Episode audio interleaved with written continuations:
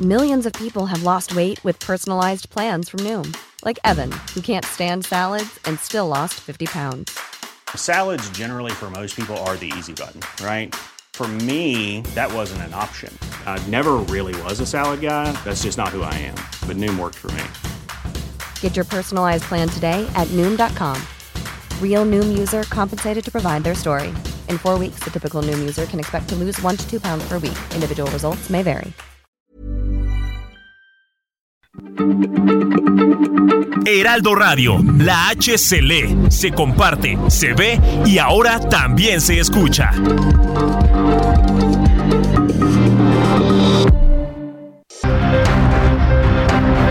Heraldo Media Group presenta Periodismo de Emergencia con Hiroshi Takahashi, Arturo Rodríguez y Brenda Ruiz. Con las reglas del oficio, comenzamos.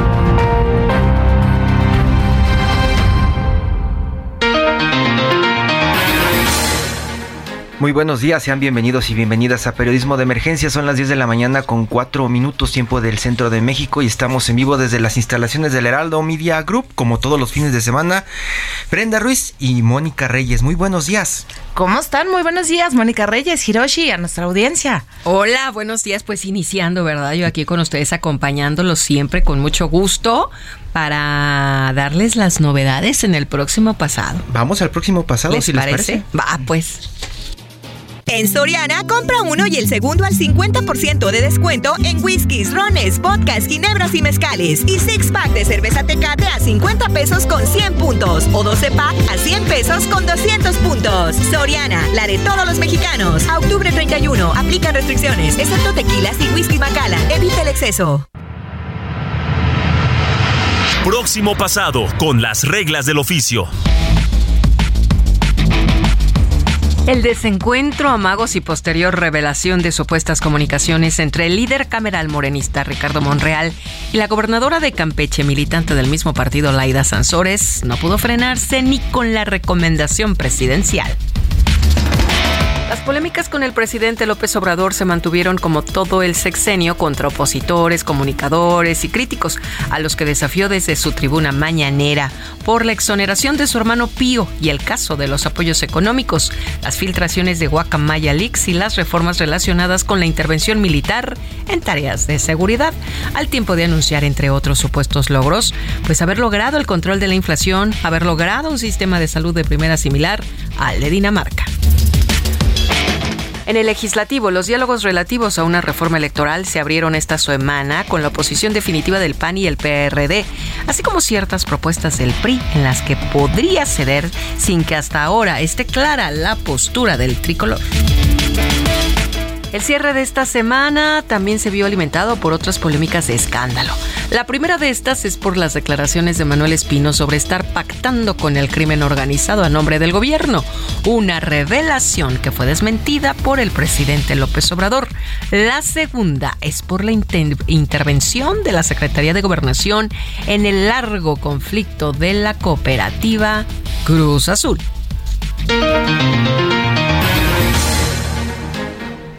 Muchas gracias Mónica Reyes por este próximo pasado que prácticamente eh, ha estado dominado eh, Brenda Mónica por este asunto que han estado calentando desde hace ya algunas semanas al interior de Morena algunos de sus personajes principales.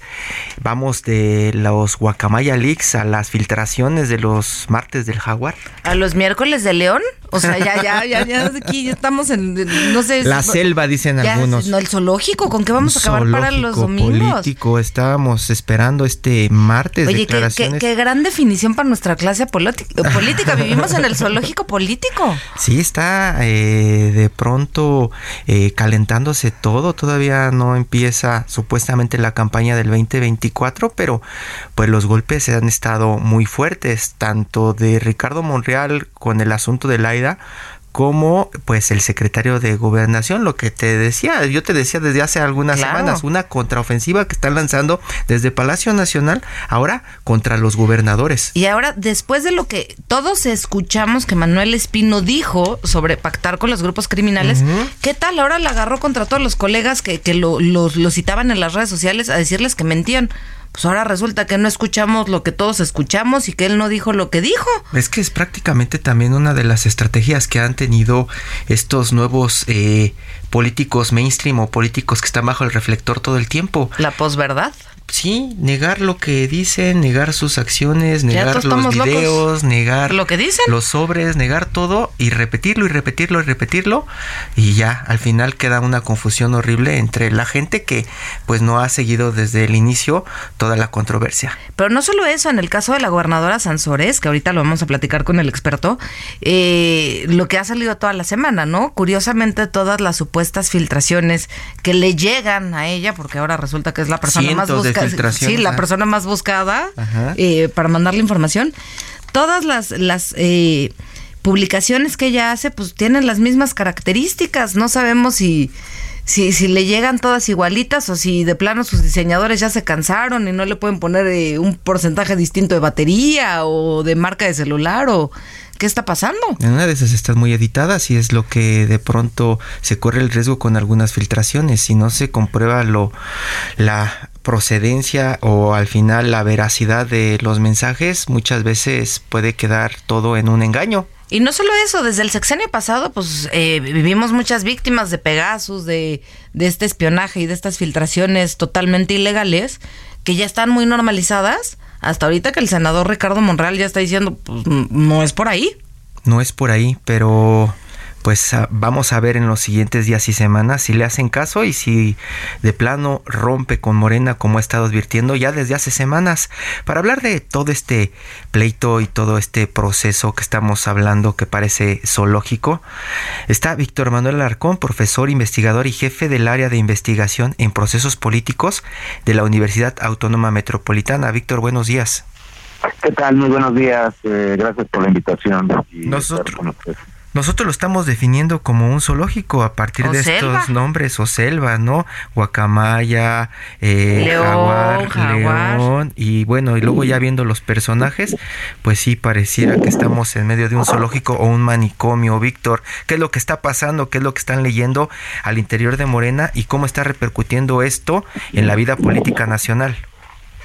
Bueno, ciertamente pues estamos viendo ya pues una lucha abierta por, bueno, que ya, ya se venía manifestando desde el año pasado, en la misma medida en que el presidente pues dio inicio de manera formal o involuntaria, ¿no? Eh, con el asunto de las corcholatas, ¿no?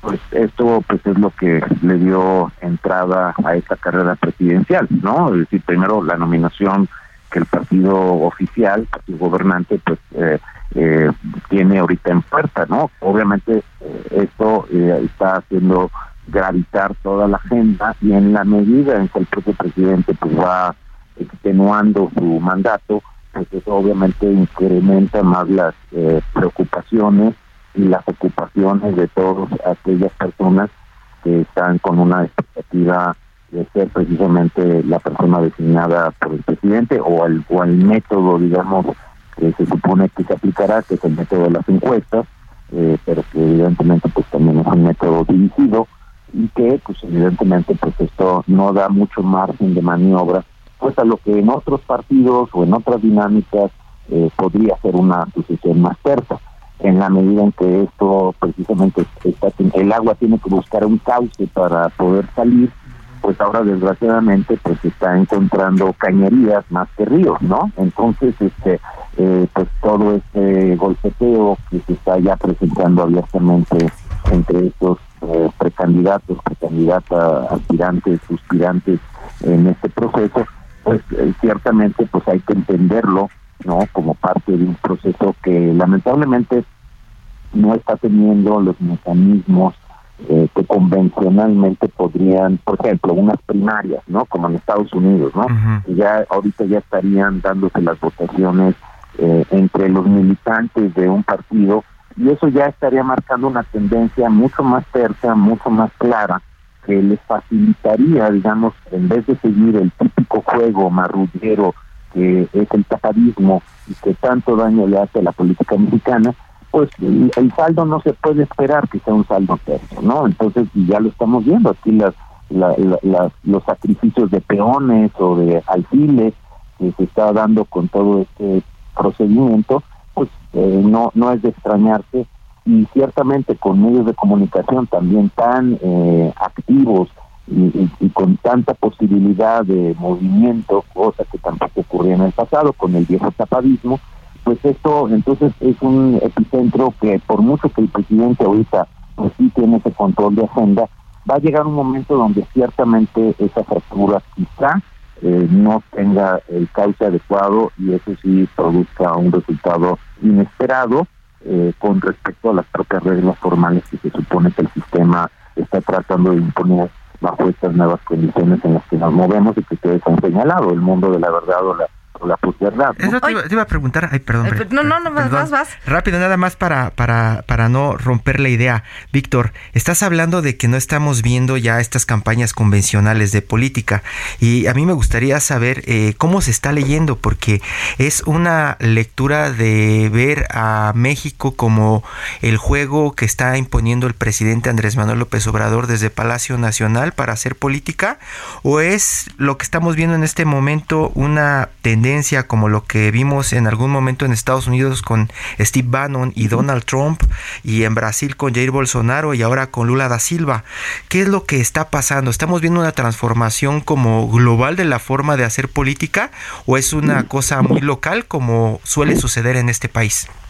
Bueno, en este caso eh, yo diría que esa es, esa es la tensión, ¿no? Estamos en un punto de tensión donde justo en este punto de inflexión o terminamos, eh, eh, precisamente terminamos generando, o sea, que eh, Morena mismo genere una implosión, una explosión desde dentro, con una disidencia que finalmente opte, por ejemplo, lo que se especula de si, no es electo Marcelo o Ricardo Monreal, pues ellos terminen armando una coalición opositora, ¿no? disidente, ¿no? Que no necesariamente tendría que ser con el PRI, PAN el PRD, eh, perfectamente los las conexiones que tienen Ricardo Monreal y Marcelo Ebrard perfectamente pueden hacer un tercer polo con el Movimiento Ciudadano, el Partido Verde y el Partido de Trabajo, que son estructuras que están mucho más afines históricamente a Marcelo Ebrard, el caso del Partido Verde y el Partido del Trabajo con, con Ricardo Monreal, y eso perfectamente pues puede ser un golpe de imagen muy poderoso, ¿no? Porque estaría eh, encontrando una tercera opción que no cargue con los negativos del PRD, el PAN y el, y el PRI, ¿no? Entonces, en cambio, los partidos disidentes de la cuarta transformación y, y sumándose con un partido que hasta ahora también ha jugado de manera independiente, como el MC, pues tendrías una una candidatura de imagen lavada que no no cargaría con todos los negativos de la oposición. Y eso es lo que no está viendo Morena. Eh, eh, y, siempre hay que ver, digamos, dos pasos adelante en este juego y, y eso es una alternativa. Entonces, eso rompería por completo el control monopólico que hasta ahora el presidente ha querido marcar con la sucesión. y, y, evidentemente estos golpeteos que ahora eh, se realizan como para provocar esa ruptura aparente eh, a través del secretario de Gobernación o ahora con la gobernadora de Campeche, pues me parece a mí que es una pésima jugada y es el, el, entorno del presidente está pensando que quiere buscar una ruptura y provocarla eh, con Marcelo y con Ricardo Monreal para que ellos sean los que se bajen del camión y no es que los haya bajado el presidente, sino que los, los bajen a un costo menor para que el presidente no sea el, responsable de la ruptura o de, la no elección de estos dos posibles aspirantes, pues bueno, ciertamente eh, pues no cuentan con que precisamente Marcelo Ebrard y sobre todo Ricardo Monreal pues también tienen piezas, bastantes piezas dentro de rompecabezas, y eso es lo que yo creo que eh, pues, eh, es lo que puede romper un poco esta inercia, ¿no? Este, este esta visión, digamos, en donde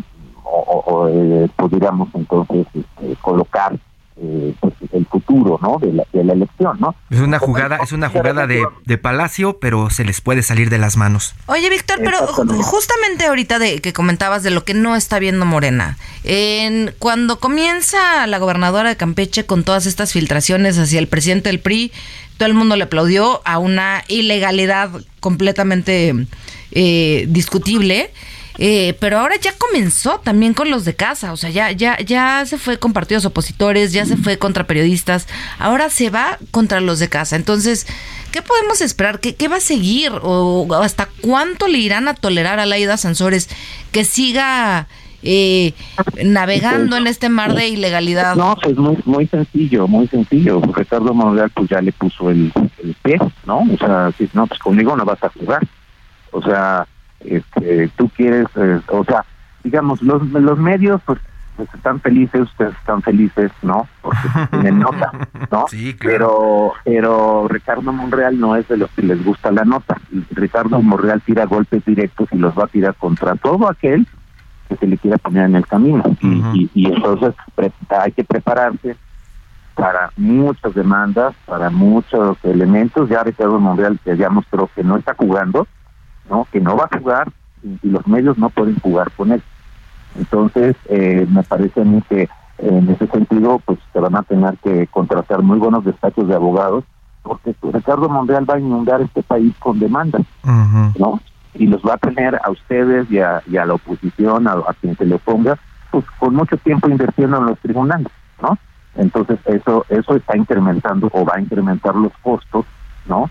De esta sucesión. Si quieren jugar con, eh, o sea, el mensaje que está mandando Monreal es, quieren jugar por esta vía, con mucho gusto.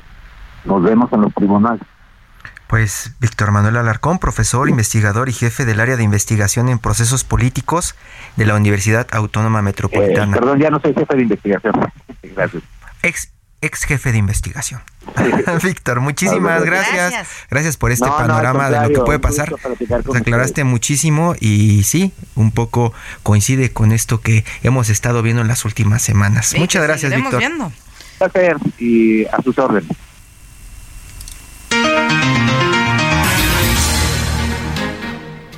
Brenda, pues esta semana también hubo noticias desde Tamaulipas eh, y también desde Guerrero.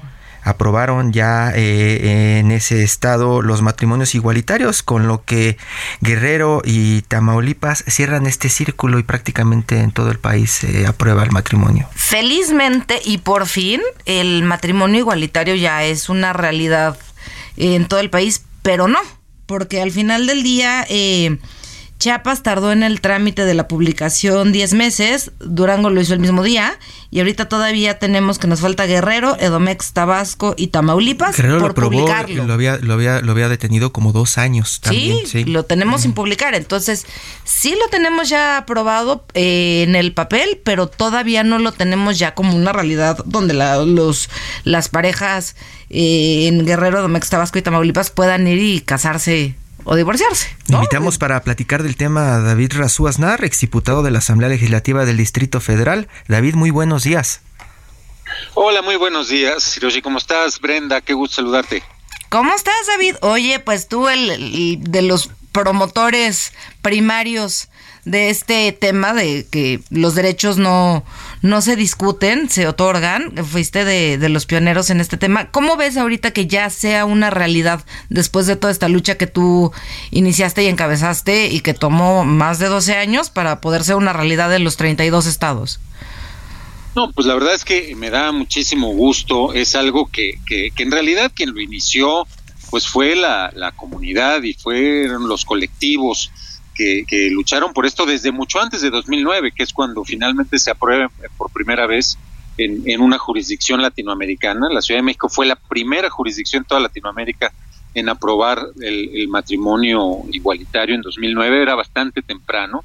Y, y, recuerdo, Brenda, que en aquellos tiempos, en alguna entrevista, alguien eh, me preguntó si, cuando estaba recién aprobado, alguien me preguntó si creía yo que, que eventualmente se iba a aprobar en el resto uh -huh. del país.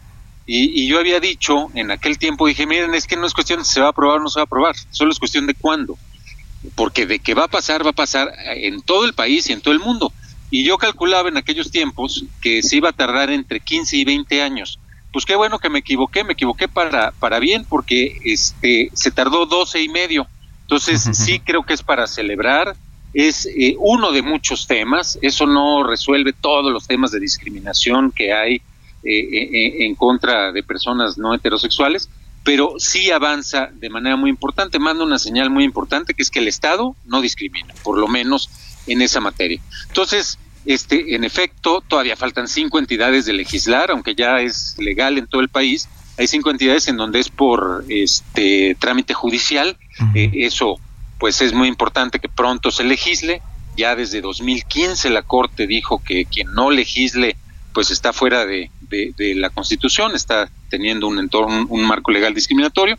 Pero hoy ya, pues, en los 31 estados y en la Ciudad de México es eh, eh, legal y hay acceso al matrimonio y a los derechos vinculados. Y muy importante decir también que eh, apenas esta semana, también de manera coincidente, y, es una muy buena noticia, eh, el director general del IMSS, Robledo, eh, sacó un acuerdo del Consejo Técnico el martes, me parece que fue, en donde ya se, se garantiza la seguridad social no solo para los matrimonios, sino para los concubinatos, que eso, algo que estaba eso era, eso era uno de los argumentos de la pelea. Eh, David, eh, estamos eh, a punto de entrar a, un corte en, unos segundos. ¿Podemos regresar y, platicar precisamente de estos argumentos? Pues esa era, esa era, Brenda, lo que nos decían hace más de 10 años en las redacciones, lo que hablábamos de la justificación de los matrimonios igualitarios tenía que ver mucho por ese tema de la seguridad social de las parejas. Vamos a un corte, estamos en periodismo de emergencia este sábado 29 de octubre del 2022, totalmente en vivo y estamos platicando con David Razú, exdiputado de la Asamblea Legislativa del Distrito Federal. No le cambie, vamos a seguir platicando sobre el matrimonio igualitario en todo el país.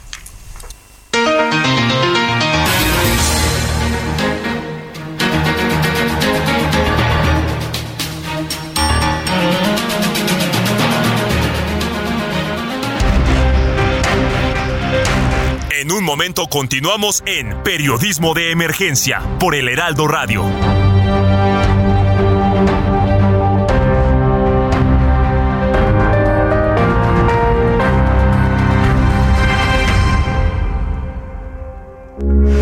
Heraldo Radio, con la H que sí suena y ahora también se escucha.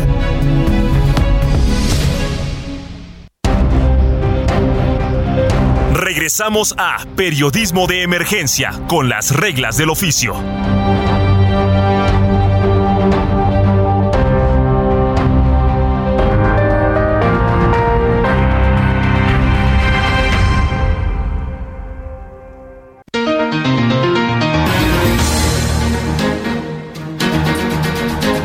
Mañana con 31 minutos y seguimos aquí en Periodismo de Emergencia y esto ya se puso bueno, Hiroshi. Ya no solo tenemos a David Razú con nosotros, también tenemos en la línea Lolkin Castañeda, activista feminista y promotora de los derechos humanos de mujeres y de la comunidad LGBT. Entonces, para poder seguir hablando de esta aprobación del matrimonio igualitario que ya es una realidad en todo el país. Sí, estábamos platicando con David antes del corte que uno de los temas que desde hace muchos años en la redacción trabajábamos tenía que ver con la justificación del matrimonio. Muchas veces preguntaban, ¿matrimonio para qué? No es necesario. Y lo que nos comentaban muchas veces las parejas era que lo que necesitaban era tener el asunto del seguro y las pensiones igualitario. Ahí era donde venía un poco el tema y hasta de los derechos sucesorios y demás, o tomar decisiones en, en, caso de enfermedad en los hospitales yo y demás. recuerdo que hace muchos años nos decía una pareja, dice, es que yo trabajo, yo estoy en el seguro social, pero mi pareja está este, con ciertas enfermedades. De pronto yo no puedo meterla al seguro social porque pues no lo reconocen como mi pareja, como parte de mi familia. Y eso es lo que supuestamente se gana ahora con este matrimonio igualitario en todos los estados. David. Sí, hola. Hola, David. estamos de regreso.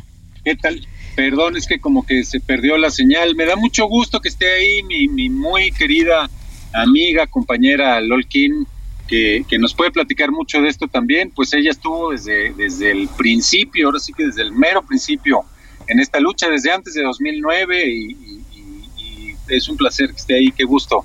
No sabía que iba a estar y me da muchísimo gusto saludarla por aquí. Igualmente, querido, igualmente, querido David, me encanta, me encanta escucharte y compartir. Hemos compartido muchas, muchas defensas en, en lo, en lo público, en lo político, y compartimos cariños y siempre de verdad es, es un gusto eh, eh, compartir contigo y, construir estas realidades. Gracias también por, por el espacio, por la entrevista y por, por darnos esta oportunidad para, para platicar al respecto del matrimonio igualitario en México. David Lolkin y platicábamos precisamente de los derechos que se ganan con el matrimonio. Eh, ¿Hay algo más que se pueda festejar después de este anuncio que se hizo en la semana desde el Congreso de Tamaulipas? Bueno, a mí me, me parece que, que son que son Hey, it's Ryan Reynolds and I'm here with Keith, co-star of my upcoming film If, only in theaters May 17th. Do you want to tell people the big news? All right, I'll do it. Sign up now and you'll get unlimited for $15 a month in six months of Paramount Plus Essential Plan on us. Mintmobile.com slash switch. Upfront payment of $45 equivalent to $15 per month. Unlimited over 40 gigabytes per month. Face lower speeds. Videos at 480p. Active Mint customers by 531.24 get six months of Paramount Plus Essential Plan. Auto renews after six months. Offer ends May 31st, 2024. Separate Paramount Plus registration required. Terms and conditions apply if rated PG.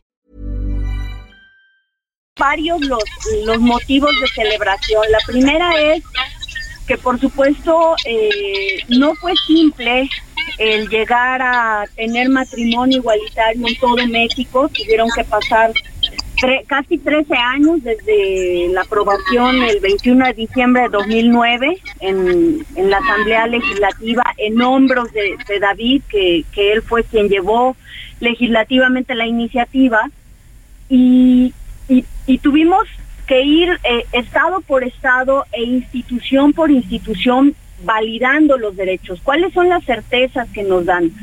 Pues por supuesto el reconocimiento como familias, que es muy importante, con y sin hijos, eh, eh, en fin, todas las, las estructuras familiares tienen este reconocimiento, pero además desde 2009 lo dejamos claro, no solamente era un tema de matrimonio, sino también de concubinato, de dar certezas a esas parejas que viven en, eh, que viven en, conjunto y que ejercen el derecho a no querer casarse. Y ahora sí es, es, es un ejercicio de derecho y dicen nosotros queremos vivir en concubinato y que tengan el mismo reconocimiento de seguridad social, sucesión, eh, pensiones, filiación, en fin.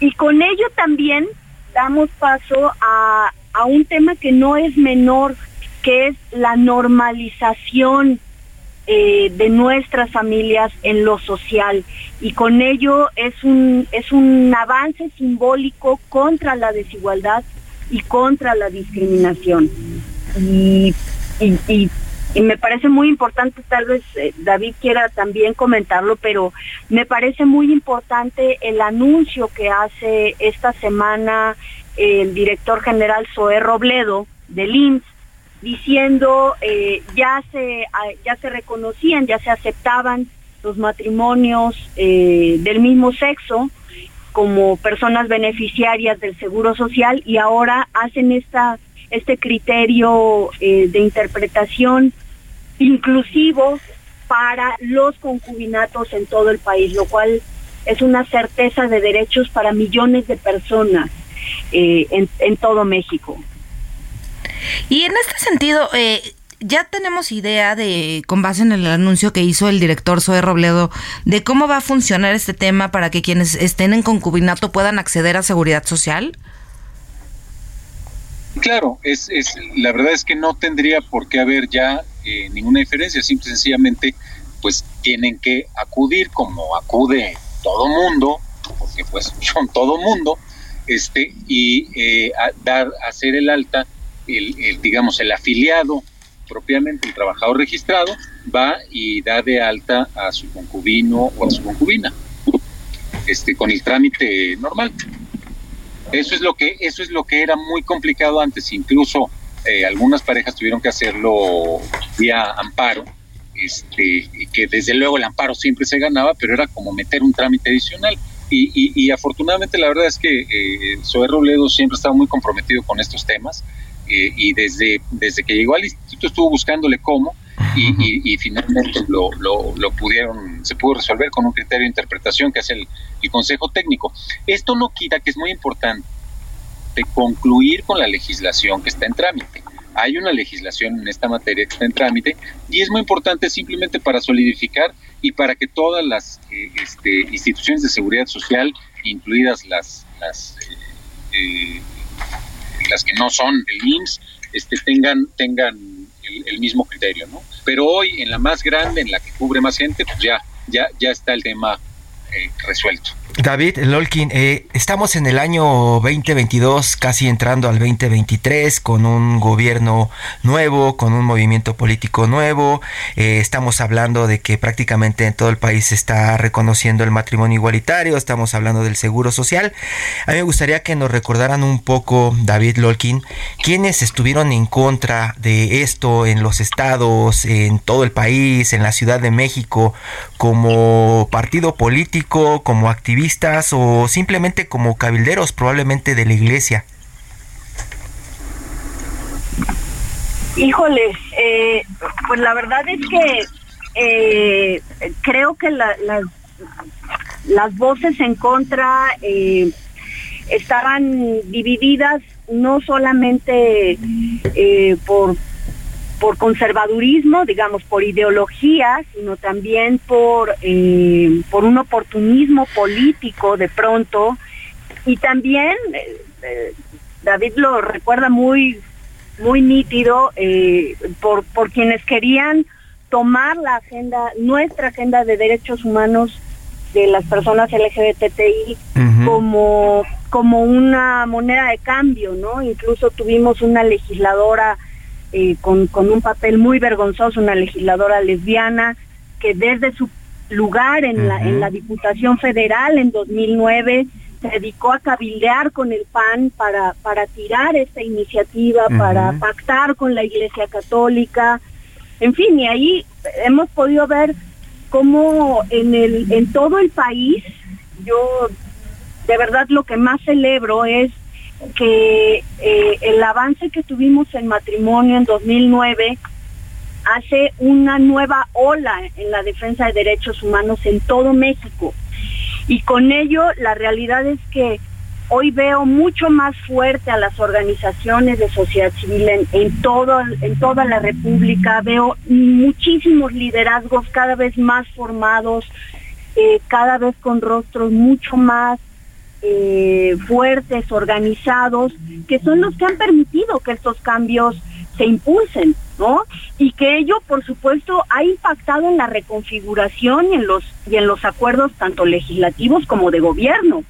Pero no podría yo eh, decir que este es el triunfo solamente de un partido o solamente de, un rostro, ¿no? Yo creo que justamente la, capacidad de articulación política y social es la que ha logrado transformar esas alianzas eh, en quienes hoy quedado con su voto desde las representaciones eh, políticas eh, estas agendas, ¿no? que siempre han sido minoritarias y me, me sorprende mucho justamente que, en, la última entidad del país se haya tenido que votar por cédula oculta, ¿no?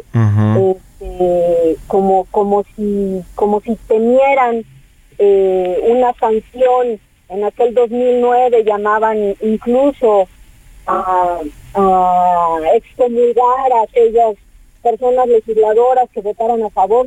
Y 13 años después seguimos viendo ese miedo a, a, a, garantizar abiertamente un tema que es de justicia y de dignidad como el del matrimonio igualitario. David, ¿tú tienes en la memoria algún grupo opositor que eh, todavía esté tratando de tirar esto que han conseguido en más de una década? Luego, desde luego, y, y, el más importante, el, el, que, el que, el que en su momento quizá fue el más nocivo fue quien era presidente de la República, lo cual es verdaderamente vergonzoso.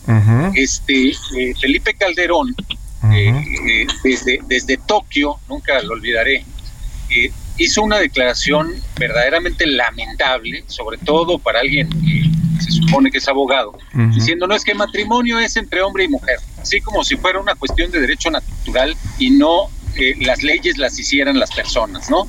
Y, y, lo malo no fue la declaración, lo malo fue que interpuso una acción de inconstitucionalidad, es decir, tenías al presidente del país combatiendo los derechos de una proporción muy importante de eh, personas, de ciudadanas, ciudadanos de su propio país. Al final, eso, este, pues, eh, acabó saliendo el tiro por la culata, como, como se diría por ahí, porque gracias a esa acción de inconstitucionalidad que ganamos por 9 a 2 con una extraordinaria defensa, debo decir, de, Leticia Bonifaz, un compromiso irreductible de quien es la jefe de gobierno, Marcelo Ebrard, este, para, para, para defender en la, en la Corte eh, el CIDE con Alejandro Madrazo, en fin, se formó un grupo bien importante, tanto académico como eh, eh, de activismo, para defender y ganamos 9 a 2. Y ese triunfo que se da en agosto de 2010 fue importantísimo porque con eso se sienta un precedente que permitió el avance ya no solo legislativo, sino también el avance judicial. Y ahí es muy importante también señalar todo el activismo judicial que se hizo. Hay gente como Alex Ali que, que, hizo un, magnífico trabajo para este, ir judicializando esto y sacando amparos y otro tipo de eh, instrumentos. Entonces, eh, eh, por supuesto que tenemos que recordarlo porque el PAN invariablemente estuvo en contra, este, hasta, hasta, hasta estos últimos tiempos y lamentablemente con el propio presidente de la República al frente, ¿no? Ahora, es también muy importante decir que de los 27 estados que ya legislaron, son 27 que ya legislaron y 5 que lo tienen por vía judicial. Pero de los 27, y, y, no debe dejar de decirse, 19 de esos 27 se lograron entre 2018 y hoy. Es decir, en este gobierno. ¿Por qué? Porque ya no hay un presidente que esté cabildeando en contra, como ocurrió todo el resto del tiempo, incluso con Peña, este, que, esté, que esté cabildeando en contra, sino al contrario, se está apoyando y porque la verdad es que hay mayorías de un partido que ha demostrado compromiso con esta causa.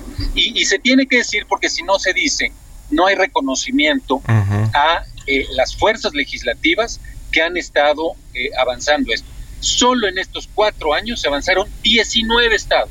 De los 12 años que pasaron, de los 12 años que pasaron para que se aprobara en todo el país, en cuatro años se aprobaron 19 estados y fueron los cuatro años de esta administración. Entonces, pues yo sí creo que eso es algo que hay que aplaudir y hay que reconocer, porque si no se reconoce, este, pues entonces nos perdemos, perdemos de vista eh, eh, desde dónde se hacen los, los, cambios, ¿no? Oye, David. menos en esta. Y en, en, comparación con el resto del mundo, eh, ¿qué tan atrasados, qué tan a tiempo vamos en, el tema de la aprobación del matrimonio igualitario? Este, mira, yo te diría que eh, vamos eh, relativamente a la par de una proporción del mundo, ¿no? Este, porque, o sea, si, volteamos a continentes como África, este, pues es, es ahí hay todavía un, un, rezago importantísimo. En África, todavía en Uganda, hasta hace poco, había pena de muerte por, por, eh, por, por, el homosexualismo, si, si, se pudiera hablar de eso, ¿no? Este, entonces, eh, eh, yo creo que en términos de Latinoamérica vamos bastante parejos, igual, comparando también con Estados Unidos, pues estamos incluso un poquito adelantados. En 2009, cuando se aprobó en la Ciudad de México, eh, si éramos, fuimos, eh, me parece, la, algo así como la novena jurisdicción de todo el mundo. 2009 fue muy adelantado, debo, decirlo, ¿no? Y ahorita yo creo que pues, nos tardamos un poco más en lo demás, pero vamos bastante parejos. Lo que pasa es que hay países eh, en donde, por ejemplo, Argentina se aprobó en 2010, pero Argentina tiene un sistema eh, eh, central para sus códigos, para su código civil. Entonces, con la aprobación, es nacional, con la aprobación de uno se aprueba en todo el país, ¿no?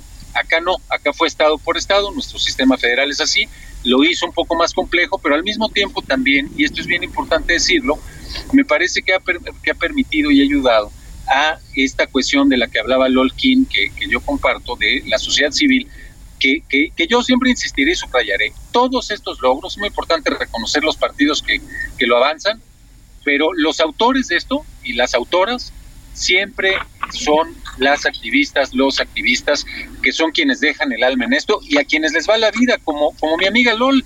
Donde no es un tema nada más de agenda política, sino también es un tema personal. Es un tema en donde lo, lo político es personal y lo personal es político. Lolkin, precisamente, ¿cuál es el siguiente capítulo que viene dentro de la defensa de los, de los derechos?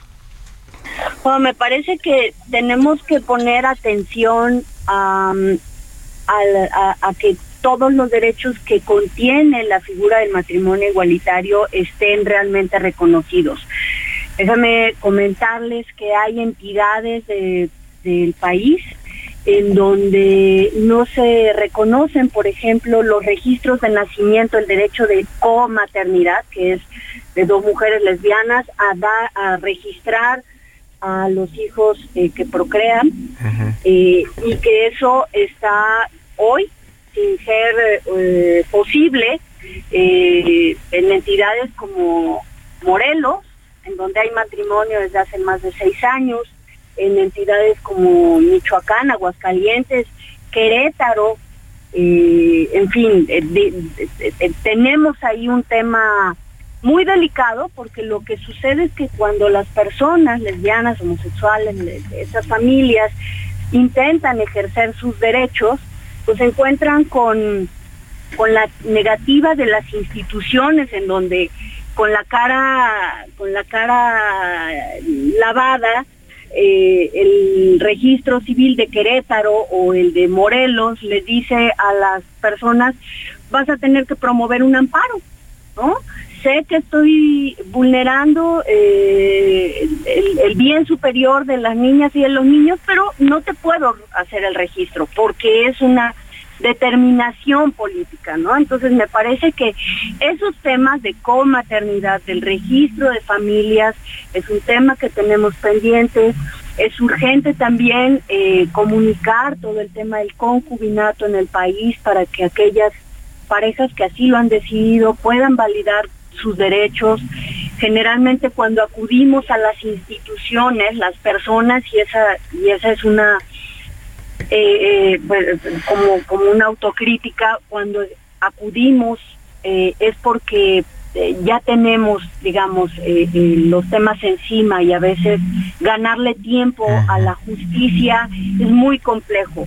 Ha habido historias que he acompañado que no han terminado de la mejor forma y que han quedado en, en, en, la impunidad, en la injusticia. Pues todavía hay justamente por los por los vacíos de la ley, ¿no? Entonces, eh, esos son temas pendientes y por supuesto una agenda muy importante que hay ahorita en todo el país para prohibir los ecosigs, estos esfuerzos para eh, mal, llamadas terapias de conversión, que es un tema pendiente y urgente. Pues ahí, Y el otro, el otro tema que no es menor es el reconocimiento a la identidad eh, de género.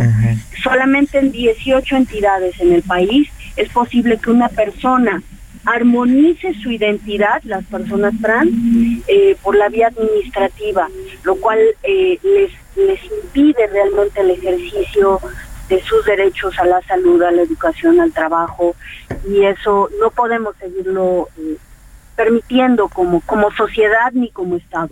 Lolkin Castañeda, activista promotora de los derechos humanos de mujeres y de la comunidad LGBT, David Razuaznar, exdiputado de la Asamblea Legislativa del Distrito Federal, dos luchadores que ven concretar algunos de los de los resultados de su trabajo, pero pues ya también nos dieron la lista de pendientes que no son pocos. Muchísimas gracias, David Lolkin. Muy buenos días. Al contrario, muchas, gracias, Brenda. Muchas gracias. Gracias. hasta luego. Hasta luego. Todo menos fútbol. Oscar Mota, periodista deportivo, colaborador de El Heraldo Media Group, desde pues el epicentro de los chismes, del deporte, de, los escándalos, de la fiesta. Y del tráfico en esta ciudad el día de hoy. ¿Cómo estás, Oscar? ¿Cómo se vive ya el ambiente hoy por allá, por el autódromo? Hola Brenda, ¿cómo estás? Te mando un gran abrazo, Hiroshi, y por supuesto a toda su gran audiencia. Sí, de hecho voy a aprovechar y de una vez les voy a dar el reporte del tráfico a, vuelta de rueda por la avenida Zaragoza, viaducto está imposible y también circuito interior, así que vénganse desayunados. Bien, o en metro. y, con mucha paciencia, ¿eh? Porque... Ni me digas porque yo salgo de, de, de, cabina y me voy directo para allá. Es que bueno que ya me avisas que hay que armarse de paciencia. Pero en Meteito, ¿eh? En Meteito, y genuinamente, eh, ayer lo utilicé a la salida, mucha gente, pero genuinamente funcionó muy bien. Les platico, ¿qué es lo que va a suceder el día de hoy? Pues bueno, será la tercera práctica a partir de las 12 del día. Ahorita ya hay algunas actividades en pista, ya se están dando algunas exhibiciones, pero a las 12 salen los bólidos para esta tercera práctica. El día de ayer tuvimos tres banderas rojas en la segunda práctica, una de ellas con Charles Leclerc, a Sergio Checo Pérez le fue bien en ambas. En la primera práctica eh, quedó en un tercer lugar como el, uno de los pilotos más rápidos y en la segunda quedó en un quinto lugar. Y a las 3 de la tarde viene la hora buena, la clasificación. Ahí es donde sabremos cómo queda la parrilla de salida para el Gran Premio que el día de mañana será a las 2 de la tarde. Pero ojo, breve Hiroshi, lo saben amigos, tenemos que eh, retrasar el reloj para que no se me vayan a desvelar. Entonces, de una vez tenga bien apuntados sus horarios. Oscar Mota, colaborador del Heraldo Media Group desde el Autódromo para este Gran Premio de la Ciudad de México. Ya estaremos eh, eh, pendientes mañana otra vez con otro enlace desde el lugar donde está sucediendo y todo. yo ahorita buscándolo, ahorita que llegue yo al Autódromo, ya llego, llego, directo a buscar a Oscar. Segurísimo, con todo el gusto del mundo. Ya he pasado más tiempo aquí en el Autódromo que en mi casa, entonces yo creo que ya me cambiaron la chapa, pero con todo gusto del mundo. Oscar, muchísimas gracias. Mañana nos enlazamos y nos cuentas más detalles de lo que está sucediendo en estas fiestas previas al día bueno, el día que todos están esperando, el domingo. Estamos. Brenda Excelente día. Muchas gracias. Gracias, Oscar. Gracias, Oscar. Brenda, pues ya llegó el final de este programa Periodismo de Emergencia, pero mañana nos conectamos y platicamos más de muchos asuntos, entre ellos la Fórmula 1 y vamos a tener un invitado especial. Invitadazo de lujo, mañana vamos a tener al tenor Javier Camarena, así que estamos así de con los manteles largos aquí ya colocados. Javier Camarena, Fórmula 1 y más de los asuntos de la política que a usted le interesan. Muchísimas gracias, muy buenos días, nos escuchamos mañana.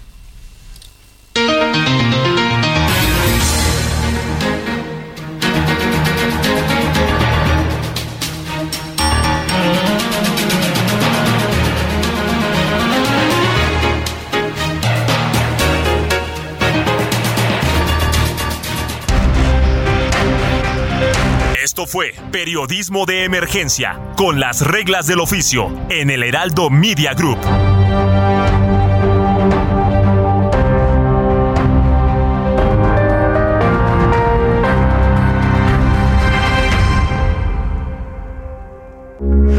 Heraldo Radio, con la H que sí suena y ahora también se escucha.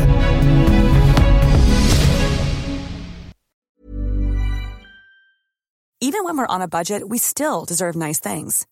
Quince is a place to scoop up stunning high-end goods for 50 to 80% less than similar brands. They have buttery soft cashmere sweaters starting at $50, luxurious Italian leather bags, and so much more. Plus, Quince only works with factories that use safe, ethical, and responsible manufacturing. Get the high-end goods you'll love without the high price tag with Quince. Go to quince.com/style for free shipping and 365-day returns.